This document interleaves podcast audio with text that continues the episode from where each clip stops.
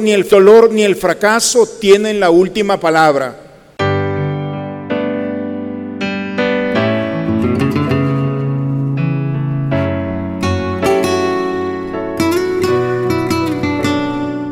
Bienvenidos a la Santa Misa.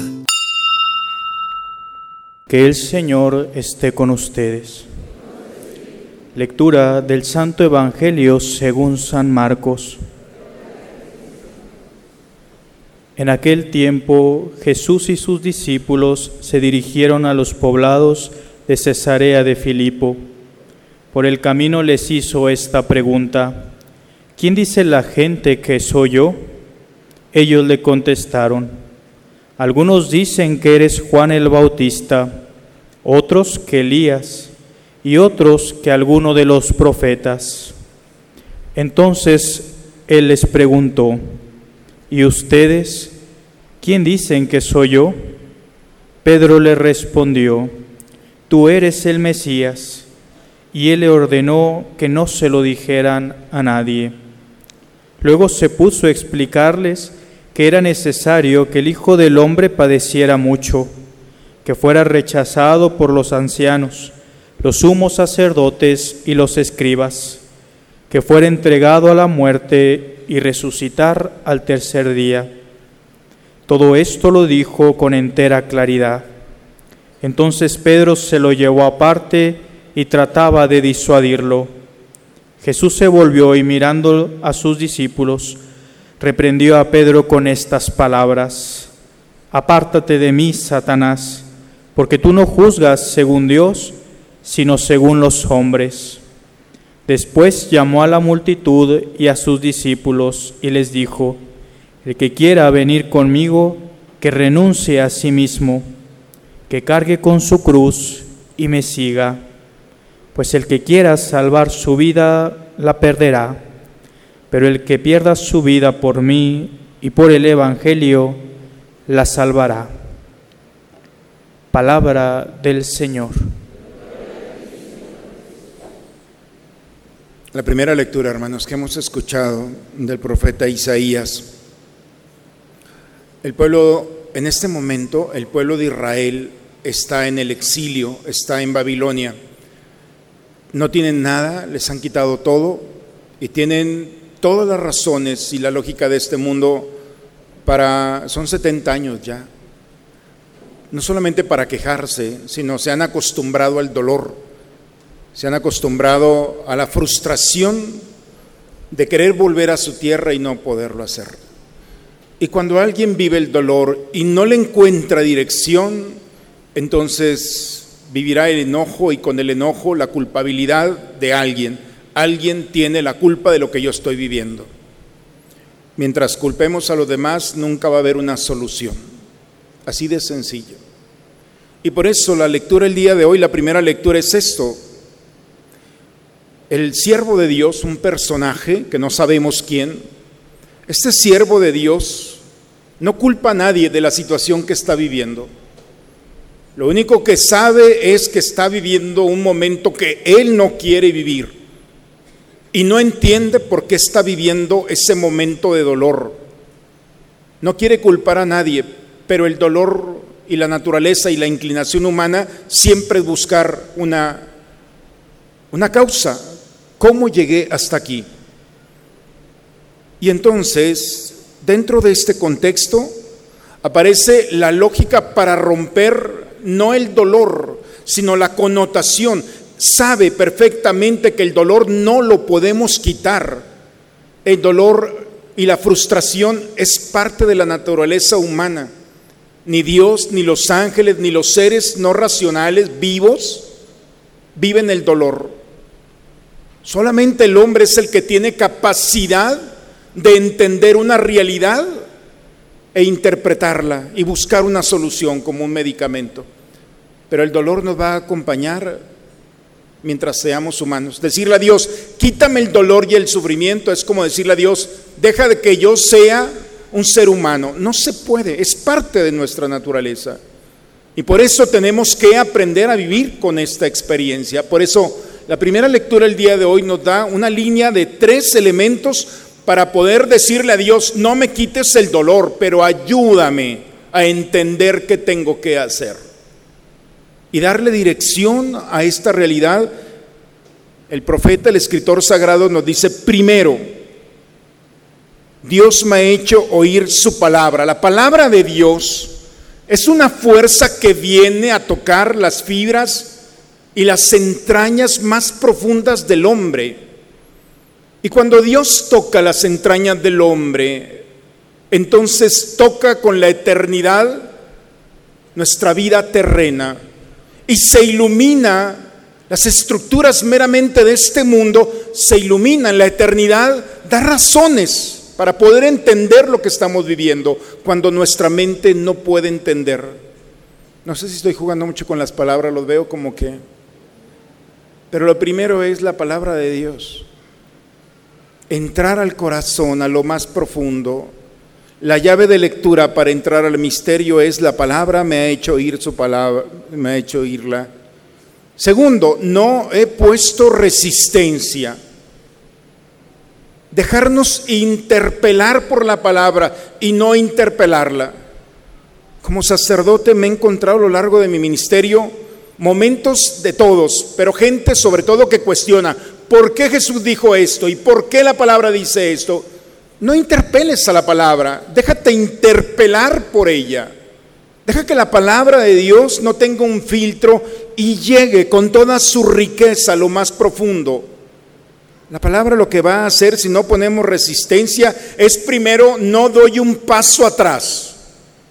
La capacidad de entender y esa capacidad de entender la realidad que estoy viviendo me da la capacidad de enfrentarla con Cristo, con Dios. Y por eso cuando hemos sido dóciles a la palabra y nos permitimos iluminarnos por ella, entonces nos da esa fortaleza el Señor me ayuda, no quedaré confundido. Endurecí mi rostro, no quedaré avergonzado. La experiencia profunda de Dios viene a restaurar, a reconstruir el ánimo, la esperanza, la confianza, la seguridad en el Señor. ¿Quién contra mí? ¿Quién es mi adversario? Oye, estás en el peor momento de tu vida, te han quitado todo, y todavía te pones de pie para retar al adversario. ¿Quién contra mí? Al, profeta lo creen que ha perdido la razón. ¿De dónde toma la fuerza para enfrentar la realidad? Cuando no hay una razón suficiente, Dios inspira en el corazón del hombre la razón para levantarse, para seguir luchando. Y la razón es la esperanza. Cuando el hombre vive la esperanza, fruto del encuentro con Dios, entonces siempre habrá una buena noticia. Y esa es una buena razón para despertarse por la mañana. Por eso el, Evangelio, nos vamos al Evangelio, dice que Jesús va acompañado de sus discípulos. Se dirigen a Cesarea de Filipo. A partir de aquí, del capítulo 8, Jesús ya no hace milagros. Ya se dio cuenta que los milagros y los acontecimientos no tocan el corazón del hombre. El hombre siempre por curiosidad va a querer más y más y más y creen que Jesús es un mago. Y entonces a partir del capítulo 8 deja de hacer acontecimientos extraordinarios y se dedica a caminar con sus discípulos. Hoy empieza el camino. Jesús va caminando, pero se los lleva a Cesarea de Filipo. En alguna ocasión les comenté, la primera vez que estuve en Cesarea de Filipo, en Tierra Santa, es donde brota el Jordán. Y el Jordán va a cruzar toda la Palestina hasta el sur y llegar hasta el Mar Muerto. Allí, en el ojito donde está brotando, hay un fenómeno rocoso, hay una roca que es una montaña muy grande. Y en esa roca grande allí eh, a los pies, a la falda de esa roca, hay una caverna muy profunda que todavía el día de hoy, cuando uno se pone delante de esa caverna, de tan profunda que está, siente uno el aire helado que, sale de esta roca. Bien, en tiempo de Jesús, esa roca, esa entrada, estaba cubierta por un templo dedicado al dios Pan. Eh, hoy lo conocemos como el dios pánico, era la entrada al infierno, podemos llamarlo, al Sheol. Y era una zona de tensión espiritualmente hablando, era la entrada al infierno, allí estaba la brujería, hechicería, todo lo malo. os comentaba en la mañana en la misa, si alguno de ustedes eh, conoce Catemaco, ¿han escuchado hablar de eso? Es en Veracruz. No, nunca han escuchado. Es la zona más oscura donde están los brujos y brujas y magos y hechiceros. Toda la brujería está, al menos de este tipo, oscura y negra, está en Veracruz, en este lugar. Decía, oigan, pues voy a organizar un peregrinaje a Catemaco. ¿Quién se apunta? ¿No les gustaría ir donde están los mejores brujos de todo México? Ah, no.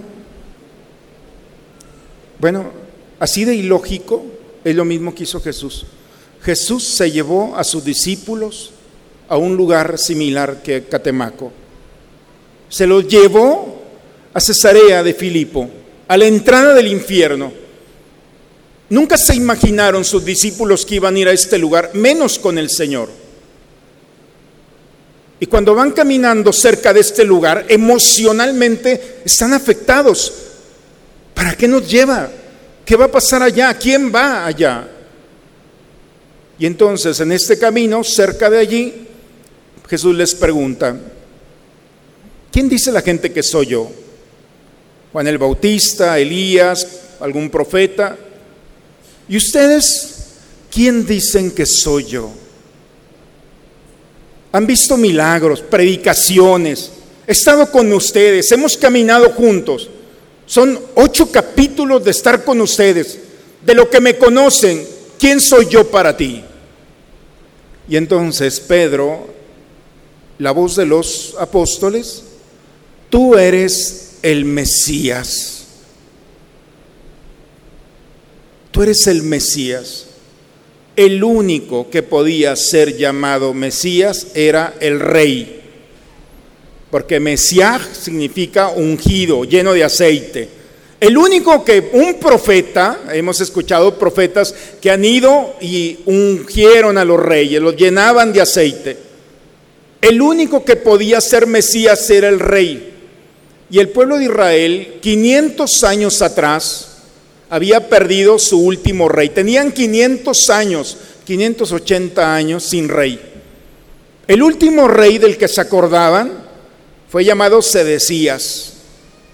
Nabucodonosor que llegó, exterminó el pueblo de Israel, al último rey pone sus siete hijos delante y los asesina delante del rey. Y después le saca los ojos al rey. La vergüenza, lo último que vio el rey de Judá fue la muerte de sus hijos, no volvió a ver más. Y se lo llevó caminando a Babilonia, allá murió. Fue el último rey. Parecía que Dios los había olvidado. Parecía que el fracaso estaba. Por eso cuando Pedro le dice, tú eres el que estamos esperando. Tú eres el Hijo de Dios. Sí, pero Jesús no se mencionó a sí mismo, no se autonombra Mesías, sino Hijo de Hombre. En el libro de Daniel aparecen cuatro bestias que salen del mar. No sé si han visto eh, eh, esa visión del profeta Daniel.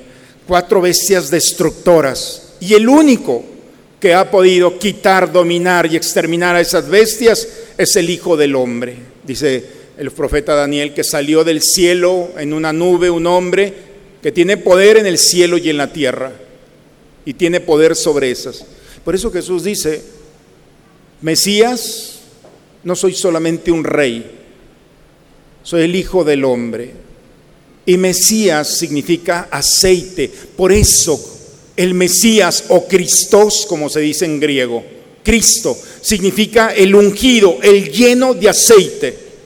El Espíritu del Señor me ha ungido para llevar la buena nueva a los pobres, dirá en el Evangelio de Lucas en el capítulo cuarto. Llevar la buena nueva tocar al hombre oprimido, liberarlo, sanarlo. Y por eso Jesús se convierte en el ungido. Pero rompe la estructura. No es el rey que estaban esperando. No entra en la lógica.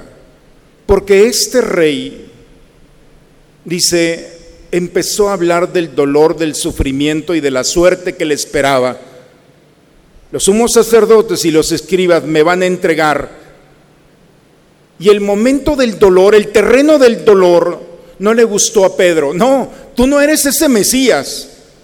Tú tienes que tener éxito. Tú tienes que ser un líder que no tiene que sufrir. Apártate de mí, Satanás. Tú estás pensando como los hombres, no como mi Padre.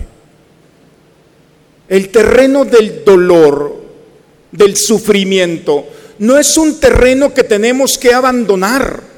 No es un terreno que tenemos que tenerle el miedo y el respeto. No. Cristo, el aceite de Dios, ha venido precisamente para entrar en el contexto del dolor, del sufrimiento.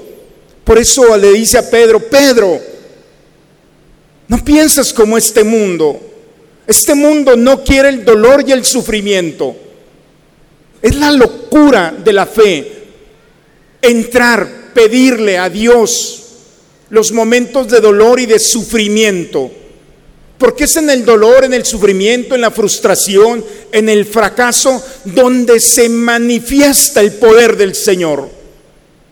Dentro de la oscuridad Él viene a tocar con su misericordia, a recuperar con su fortaleza, a iluminar al hombre para salir adelante. El contexto, el hábitat donde el Señor se presenta es precisamente en el dolor por eso Dios permite. A la Madre Teresa le preguntaron, ¿por qué tu Dios, si es tan bueno, permite cosas tan malas como el dolor, el sufrimiento, la muerte, el hambre, la guerra? Y la Madre Teresa dice, no sé, no sé por qué Dios permite eso, pero lo que sí sé es que a mí me permite hacer algo en su nombre. En los momentos de dolor nos permitimos encontrar al Señor reencontrarnos con Él. Y cuando el hombre dentro del contexto del dolor, de su debilidad, de su soledad, de su angustia, encuentra a Cristo vivo y lo consuela como compañero en el dolor y viene a tocar las heridas, entonces esos momentos, el peor momento, se transforma en el más bello momento de la historia. Por eso no hay que tenerle miedo, no hay que pensar como piensa este mundo, porque el aceite de Dios no viene a ungir a aquel que está sano. Cristo ha venido a ungir, a tocar las heridas de un mundo y este aceite viene a humectar con su aroma, con su presencia. El que quiera venir conmigo, que renuncie a sí mismo, que cargue con su cruz. No dice que arrastre la cruz. No es arrastrar la cruz, es cargar con la cruz encontrar en esos momentos que solos o solas no podemos caminar. La Madre Teresa decía que la lógica del amor es el dolor. Entre más sufrimos, más amamos. Quien ha vivido una enfermedad puede entender a un enfermo. Quien no ha vivido la enfermedad pensará que solamente el enfermo está chantajeando o buscando afecto o cariño. Cuando alguien ha vivido el dolor, entra en las entrañas de la humanidad. Hace tiempo les platicaba de la última vez que el Papa Juan Pablo II salió en público y en aquella ocasión ya el Parkinson, su problema respiratorio, su edad, el Papa ya estaba muy lastimado y sale, era el 30 de marzo, y sale a la ventana y trató de hablar y de dar la bendición. No pudo, su cuerpo ya no, no quiso. Y lo único que hace en aquel momento es le pega con la poca fuerza que le quedaba, pero que era toda para él, le pega lambón. Y ya no volvió a salir días más. El 2 de abril ya había fallecido. Pero los periódicos en Italia, yo estaba estudiando todavía ya, decían, es una pena, es una vergüenza cómo la iglesia se aprovecha de un hombre que ya no puede. ¿Cómo se les ocurre sacar a un hombre que ya ni siquiera puede. O sea, empezaron a atacar al, Papa Juan Pablo II en aquel tiempo. Y un periodista del sur de Italia dijo, el Papa habló con el lenguaje universal. No pudo hablar, pero todos nos dimos cuenta de lo que él quería decirnos. Cuando vivimos en el dolor, entramos en la lógica y en el lenguaje del dolor. Y podemos comunicarnos y podemos entrar en esa forma en la que podemos tocar al otro con delicadeza y con cuidado. ¿Por qué Cristo se quiso subir a la cruz? No era necesario.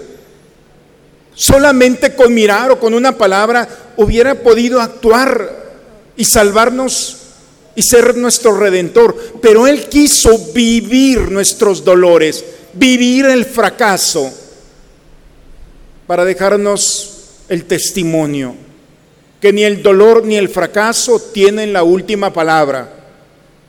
Las últimas palabras que Jesús dijo en la cruz no son de queja, Padre, ¿por qué me has abandonado? No le está reclamando, es un salmo, está cantándole al Señor. Y todavía nos está regalando el perdón, la justificación y nos ofreció a su madre a través del apóstol Juan. En el dolor podemos cantar y alabar a Dios.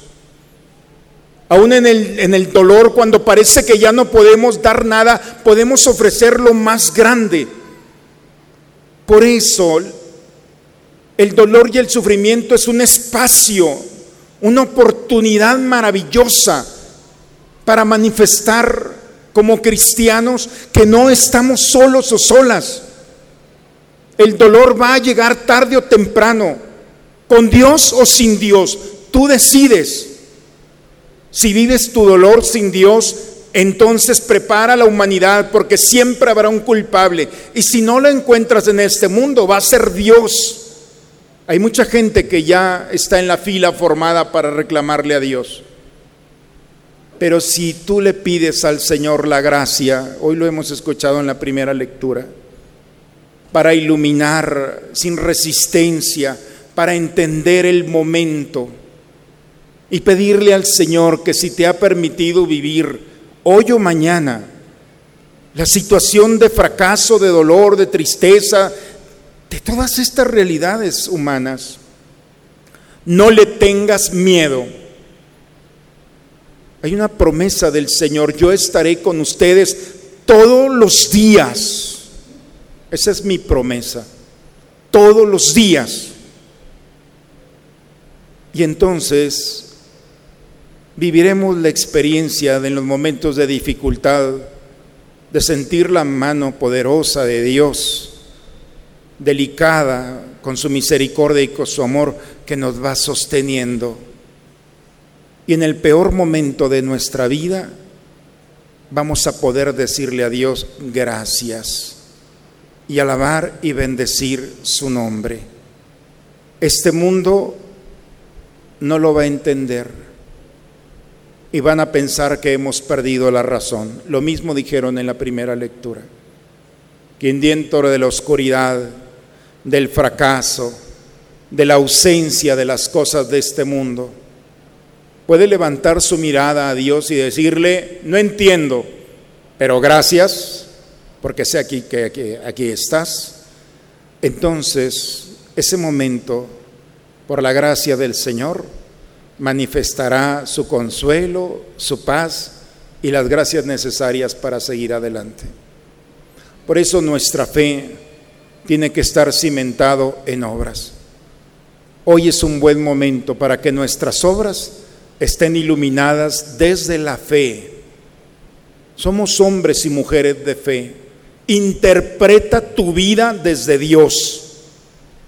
Y si los momentos de dificultad han llegado, entonces no les tengas miedo.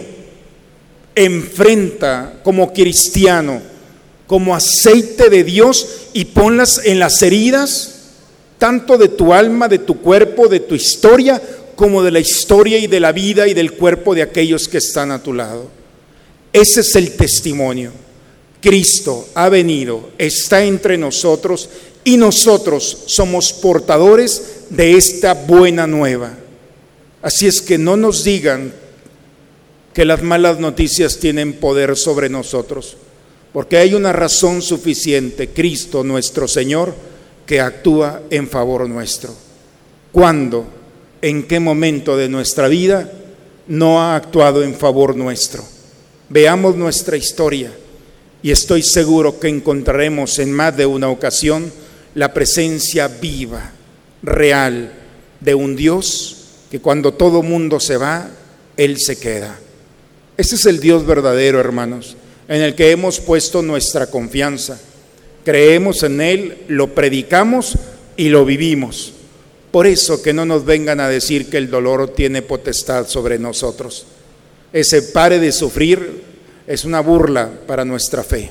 Que venga el sufrimiento, pero que no estemos solos en Él, que el Señor nos acompañe y serán espacios maravillosos para crecer en nuestra fe y en la forma de enfrentar nuestra vida. En el nombre del Padre, del Hijo y del Espíritu Santo. Padre, me pongo en tus manos, haz de mí lo que quieras, sea lo que sea, te doy las gracias, estoy dispuesto a todo, lo acepto todo con tal de que tu voluntad se cumpla en mí y en todas tus criaturas. No deseo nada más, Padre. Te encomiendo mi alma, te la entrego con todo el amor del que soy capaz, porque te amo y necesito darme, ponerme en tus manos sin medida, con una infinita confianza, porque tú eres mi Padre. El efecto de este don celestial, Señor, transforme todo nuestro cuerpo y nuestro espíritu para que sea su fuerza y no nuestro sentir lo que siempre inspire nuestras acciones. Por Cristo nuestro Señor. Vamos a escuchar los avisos de esta semana, hermano, antes de la bendición. Te invitamos a participar este 13 y 14 de octubre en el retiro de evangelización, un espacio para dejarte conquistar por un Dios que sale a tu encuentro. Le recordamos a todos los papás de catequesis infantil que esta semana iniciamos nuestro año de formación en los horarios correspondientes. Queremos jóvenes fuertes, queremos jóvenes con esperanza y con fortaleza, de esos que son capaces de hacer lío. Estas son palabras del Papa Francisco, dirigiéndose a los jóvenes. Hoy nos dirigimos a ti, joven, que tienes entre 14 y 16 años. Te invitamos al retiro que tendremos el día 29 de septiembre. Ven este jueves 20 de septiembre a las 7 de la tarde, de 7 a 8 y media, al grupo juvenil y te explicaremos más acerca de esto. El Señor esté con ustedes.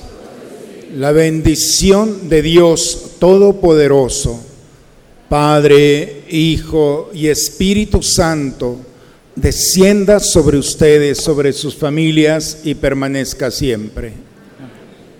Hermanos y hermanas, que la alegría del Señor sea nuestra fuerza, podemos irnos en paz.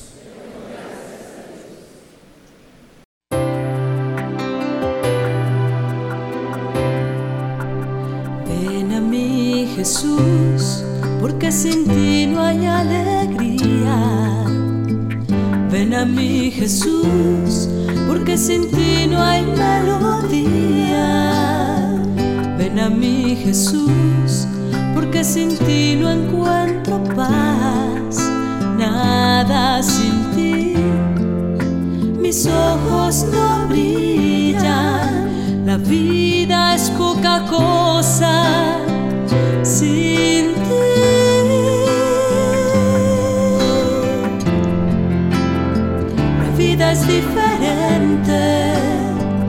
Ven a mí, Jesús, ven pronto a mi vida.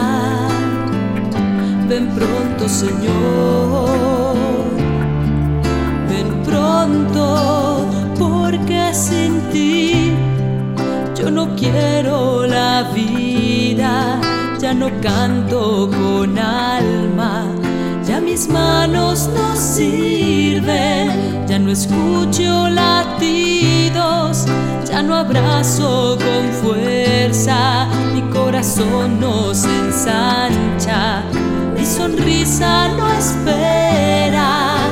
Y todo sin ti, nada vale la pena, porque sin ti ya no me llena porque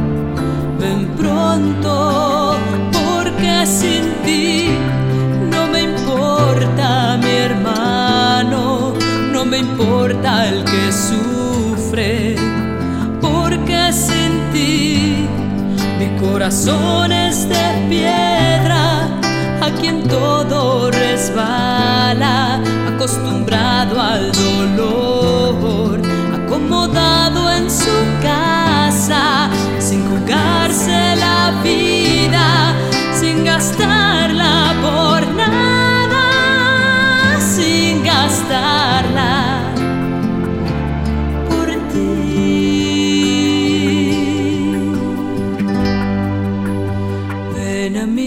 Jesús, ven pronto a mi vida, ven pronto, Señor, ven pronto.